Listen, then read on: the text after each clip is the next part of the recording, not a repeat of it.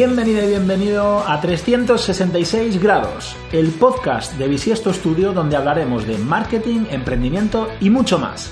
¡Comenzamos! Vamos a por el tercer capítulo del podcast 366 grados en el que nos hemos propuesto contarte qué es esto del CRO y por qué está en boca de todos. Lo primero es ver qué narices significa. Estas siglas CRO en inglés significan optimización del ratio de conversión. El CRO engloba todo el conjunto de técnicas que se emplean para mejorar la relación entre las visitas que tiene un sitio web y su capacidad para generar ventas o leads en su defecto. Esto que parece sencillo, en realidad pocas disciplinas y valga la redundancia, son tan multidisciplinares como el estudio y la mejora continua que supone aplicar metodologías CRO en un site o en una web. ¿Qué pasa? Que en marketing, pues parece que nos gusta adueñarnos de todos los acrónimos, anglicismos y palabrejas que surgen por ahí, pero la verdad es que no siempre tiene uno muy claro de, qué narices estamos hablando, ¿no? Así que vamos a ver si arrojamos un poco de luz para eh, ayudaros a entender alguna de las áreas, los ámbitos que se incluyen en este trabajo, que tiene su base en conseguir, al final, un producto digital lo más optimizado posible en cuanto a consecución de objetivos se refiere. Veamos primero la importancia de la conversión. La conversión en marketing, para empezar, la definimos, es cualquier acción que realiza un usuario en una web y que además de ser realizada por un usuario es considerada de valor para la empresa.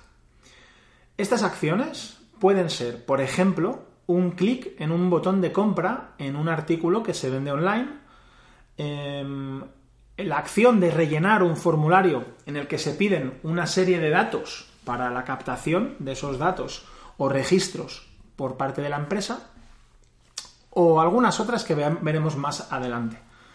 Si profundizamos en este término, es muy importante reseñar que cada negocio, cada web es completamente diferente. ¿Por qué? Porque los objetivos del negocio y las bases de ingresos de estos negocios también lo son. Por ello, en cada proyecto web hay que, con mucho cariño, por supuesto, desarrollar con mucha atención cuáles son los objetivos del sitio, del negocio, y en base a esos objetivos de negocio, vamos a poder definir más tarde los objetivos de conversión. Estos objetivos de conversión siempre apuntan de una u otra forma, así como resumen a lo bestia, apuntan a conseguir una venta. Por ejemplo, es decir, si captamos un dato, es para emplearlo, es decir, para utilizar el dato, para vendérselo a alguien o para tratar de contactar con ese usuario y obviamente pues generar una venta. O una posterior captación. Y si lo que tratamos de conseguir son clics, normalmente estos clics van destinados a que al final haya un botón que dentro de una pasarela de pagos pues nos permita hacer una compra, una transacción. O a lo mejor no es en nuestra web, es en una de un tercero. Hemos captado el clic para llevárselo a otra web que al final acabará vendiendo algo. Lo bonito de estas conversiones, para, para mí, que, bueno, pues tengo un poco de background dentro de lo que es el ámbito de las ventas. Igual que en las ventas tradicionales, mm, si consideramos, imagina, la venta de un coche eh, como la parte final de la venta, en realidad hay como pequeñas ventas volantes. Es como que no llegaremos a la venta final sin haber seguido algunos pasos. En este ejemplo del coche, lo normal es que tú primero hayas conseguido hacer imprescindible como vendedor el aire acondicionado o, ese nuevo climatizador que mejora tu bienestar dentro del coche. Que hayas eh, conseguido vender eh, las puertas que tiene, porque tiene una puerta de maletero que se abre hasta arriba y pues para la familia es muy útil con la bici. Es como que tú vas consiguiendo pequeñas ventas, eh, generando pequeños logros hasta llegar a, a esa venta final, ¿no? Y esto es igual que las conversiones. Diríamos que hay pequeñas ventas intermedias, estas pequeñas ventas intermedias van guiando al usuario hasta el final. Todo ese proceso es lo que en marketing llamamos embudo o funnel de ventas. Ahí dale con anglicismos. La verdad es que es muy difícil no usarlos sabiendo que, bueno, pues en todo esto casi siempre vamos un poco siguiendo la estela del mercado americano. Pero bueno, interesante este concepto de funnel de ventas para, verlo un poco más adelante o embudo, que, que bueno, pues también tiene su, su aquel. A lo que íbamos. Identificar qué pasos son claves para el usuario para llegar a conseguir una venta, que es lo importante para esta persona que nos visita para finalmente comprar, también es clave para nosotros. Porque entonces vamos a poder saber identificar qué caminos debemos allanar, cuáles debemos optimizar para mejorar el número de ventas según el número de visitas, o sea, el ratio de conversión. Es decir, cuánta, que cada vez sean más los usuarios que nos visiten que acaben cerrando una venta. Estas pequeñas ventas de las que os hablaba son todas ellas conversiones. Cada una pues la colocaríamos en un nivel, pero son como pequeñas conversiones. Por ello es de vital importancia que a la hora de analizar qué conversiones, qué pasos clave debemos tener en cuenta para nuestros objetivos, esos objetivos que va a ir cumpliendo el usuario, sepamos de antemano, perfectamente, por supuesto, qué flujo, qué comportamiento eh, realiza el usuario dentro de nuestro sitio. Ningún site, ninguna web, como decía antes, es igual a otra. Por eso, en cada caso, debemos estudiar todo este comportamiento en gran profundidad. Ya te hablábamos de la importancia de la analítica web en nuestro post, en nuestro post y podcast número 3, justo el anterior a este.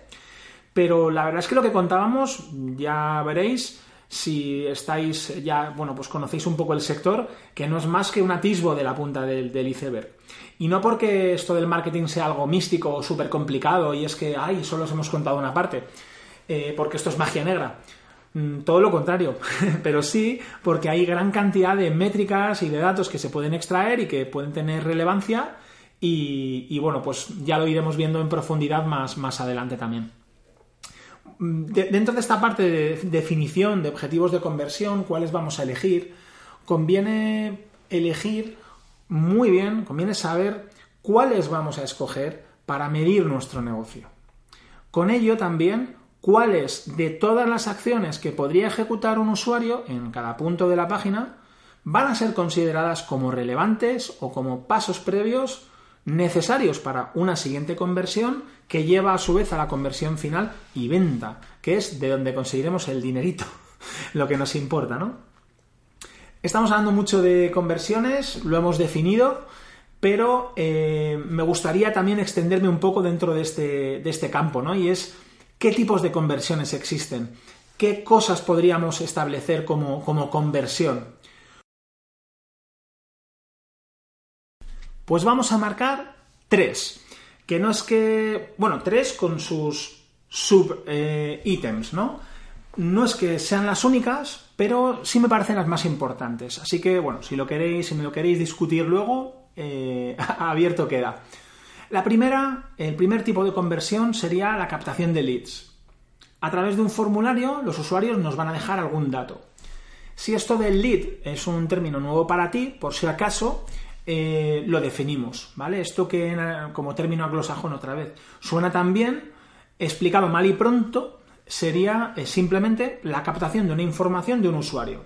O lo que es lo mismo, la captación de un registro. Lead y registro serían sinónimos. En la mayoría de sitios web enfocados a negocio, incluso en algunos que no, es decir, estos que, eh, webs que están enfocadas a conseguir dinero de una u otra manera, incluso como decían otros también, si no se están generando ventas, lo más probable es que se estén empleando para obtener información del usuario.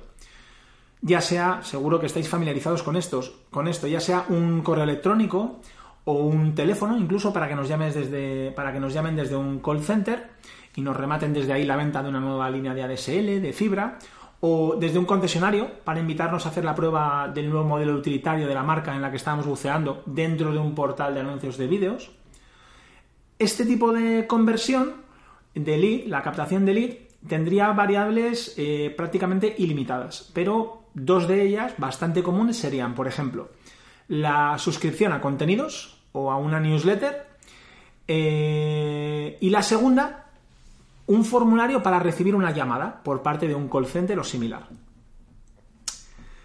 Segundo tipo de conversión podría ser también un comportamiento determinado en la página. Es decir, curioso, ¿no? No solamente un clic, dar a un botón, hacer una compra. Es que hay determinados comportamientos que en sí mismos se pueden establecer como objetivos de conversión por su importancia. Por ejemplo, y lo vais a ver creo que bastante claro, os voy a dar tres, ejemplos. Uno sería las visualizaciones de, de un ítem, el número de veces que, que, mm, que un usuario ha visitado un elemento o parte de una página de un sitio.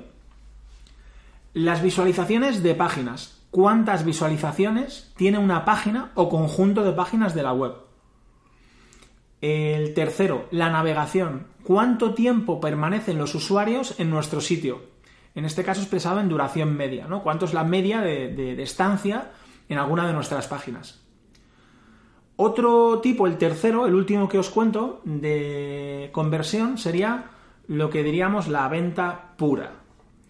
Esta puede ser como tal una venta real, con una transacción monetaria de por medio, con una pasarela de pago, como por ejemplo lo que ocurre en cualquier tipo de tienda online.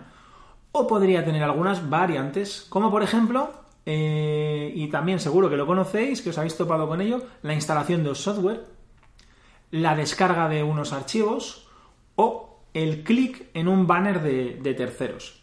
Entonces, bueno, como veis, podríamos seguro dar muchos más ejemplos, pero mm, yo creo que en esta lista están bastante bien recogidos casi todos los tipos de conversión que nos podemos encontrar. Habiendo definido los tipos de conversión que tenemos, la importancia de establecer objetivos de conversión, para conseguir que estos objetivos que vamos definiendo se cumplan con un mayor índice de éxito, tendremos a nuestra disposición todas las técnicas que componen el CRO.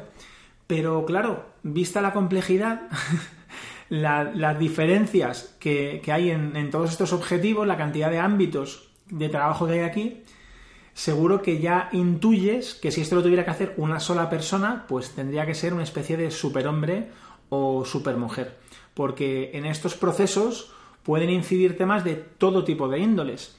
Eh, por ejemplo, velocidad de carga de la web, que incluso esta propia velocidad de carga puede tener un componente de optimización de imágenes, de que las saquemos unas imágenes que pesen poco, o llevarnos a un plano mucho más técnico, desde la base de software con el que hemos desarrollado la web, el servidor, seguimos por el ordenamiento o el planteamiento de contenido a nivel de estructura de la información, cómo hemos colocado la información y los mensajes al usuario para conseguir nuestros objetivos. La, propia imagen, tanto que nos resulte agradable o que encaje con nuestro público objetivo, como los aspectos que están generando o no confianza para que compremos en ese lugar. No olvidemos que, bueno, pues antes de comprar por internet, yo creo que a todos nos gusta sentirnos un poco seguros, ¿no? También estarían las lecturas que hagamos de los parámetros de analítica. No solamente los datos normalmente luego se interpretan, entonces según cómo los interpretemos, pues bueno, nos permitirá detectar mejor o peor los puntos de mejora que, existen y poder atacarlos de una manera más eficiente o menos. ¿Cómo medimos luego si hemos conseguido esos objetivos? La facilidad que hemos eh, o complejidad del proceso de compra en sí para el usuario. El cómo la web se adapta a su terminal, a su navegador, a su tamaño de pantalla, desde el lugar en el que navega, ¿no?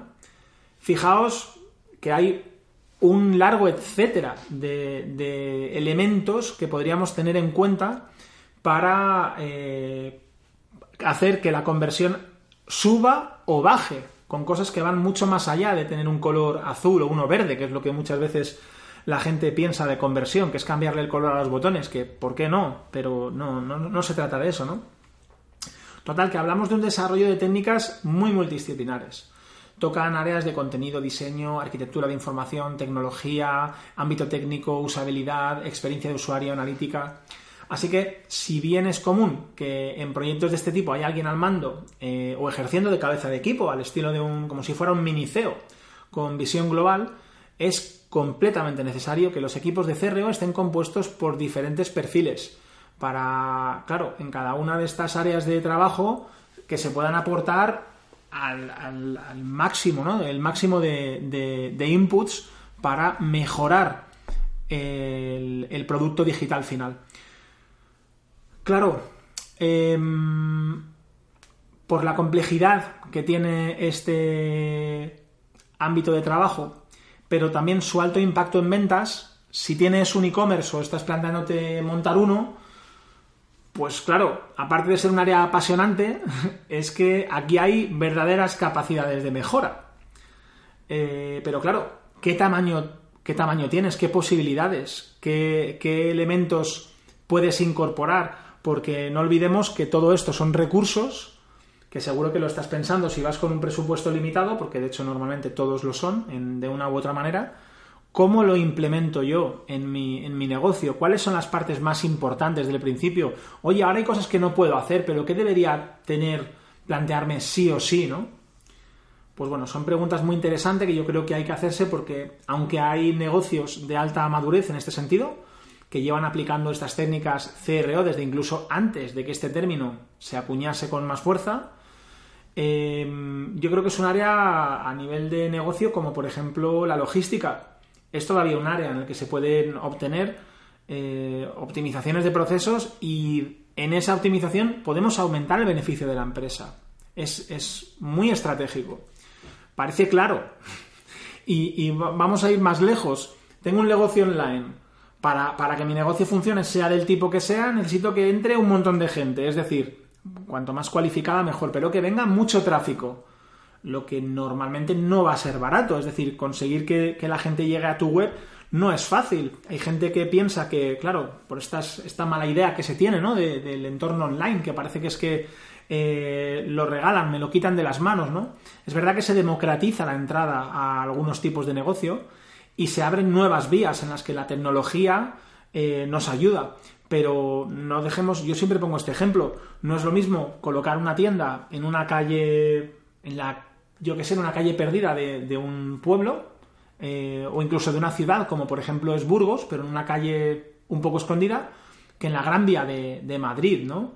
Em, creo que parece claro que también hay una diferencia de precio entre lo que costaría un local en, en una callejuela de Burgos y lo que puede costar tener un pequeño espacio en, primera línea de Gran Vía, ¿no? En, la capital. Pues es algo bastante, bastante parecido.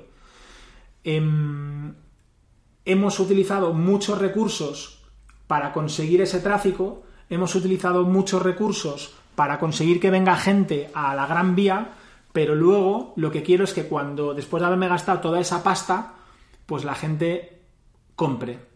Es decir, que para garantizar que los esfuerzos que hemos realizado en publicidad y en captación de tráfico y conseguir que esas visitas lleguen a buen puerto, tenemos que trabajar para optimizar el ratio de conversión. Al final, un negocio online también requiere dinero para colocarnos en la gran vía. Y si no es en la gran vía, por lo menos dejar de estar en una callejuela de fondo. Cuando lo hemos conseguido y hemos conseguido traer tráfico, que nos ha costado mucho dinero, pues no vayamos a tirar el dinero, ¿no? Es un poco la sensación que, siempre, que siempre tengo cuando, cuando alguien no le da importancia a estos temas. Pero bueno, eh, si todavía tienes dudas sobre algo relacionado con el CRO, la verdad es que no me extrañaría. Porque como campo amplio y en constante movimiento, lo raro sería que abundasen aquí las certezas. Así que si tienes alguna duda o si crees que podemos ayudarte, o mira, que simplemente quieres darnos tu opinión o contarnos qué te ha parecido la aproximación que hemos aportado, no dudes en escribirnos. Puedes comentarnos en el propio podcast, en las plataformas que lo hayas escuchado, en iBox, en, Apple Podcast o en Spotify. Puedes eh, comentarnos en nuestras redes, en las redes de Bisiesto Studio, o incluso en el post que acompaña siempre al podcast en nuestro blog, en bisiesto.es. Nos va a encantar responderte y si no sabemos la respuesta, nos animamos a investigarlo contigo, que, este es un campo en el que siempre se aprende. Así que bueno, por aquí terminamos por hoy, aunque seguiremos seguro tratando temas relacionados con la optimización de la conversión en futuros contenidos, porque no hemos hecho más que dar una pequeña introducción. Y además, si es un tema que te interesa, te vamos a dejar en la descripción el enlace precisamente al post que os comentaba en nuestra web, que te va a servir para ampliar información, porque al menos colocaremos uno o dos libros que seguro merecen la pena para iniciarse en este campo en el que convergen tantas profesiones y, como decía, tan apasionante que todavía alberga oportunidades de crecimiento de, de negocio. Así que bueno, no me extiendo más, muchísimas gracias por prestarnos tus orejas y hasta el próximo podcast, que será bien pronto.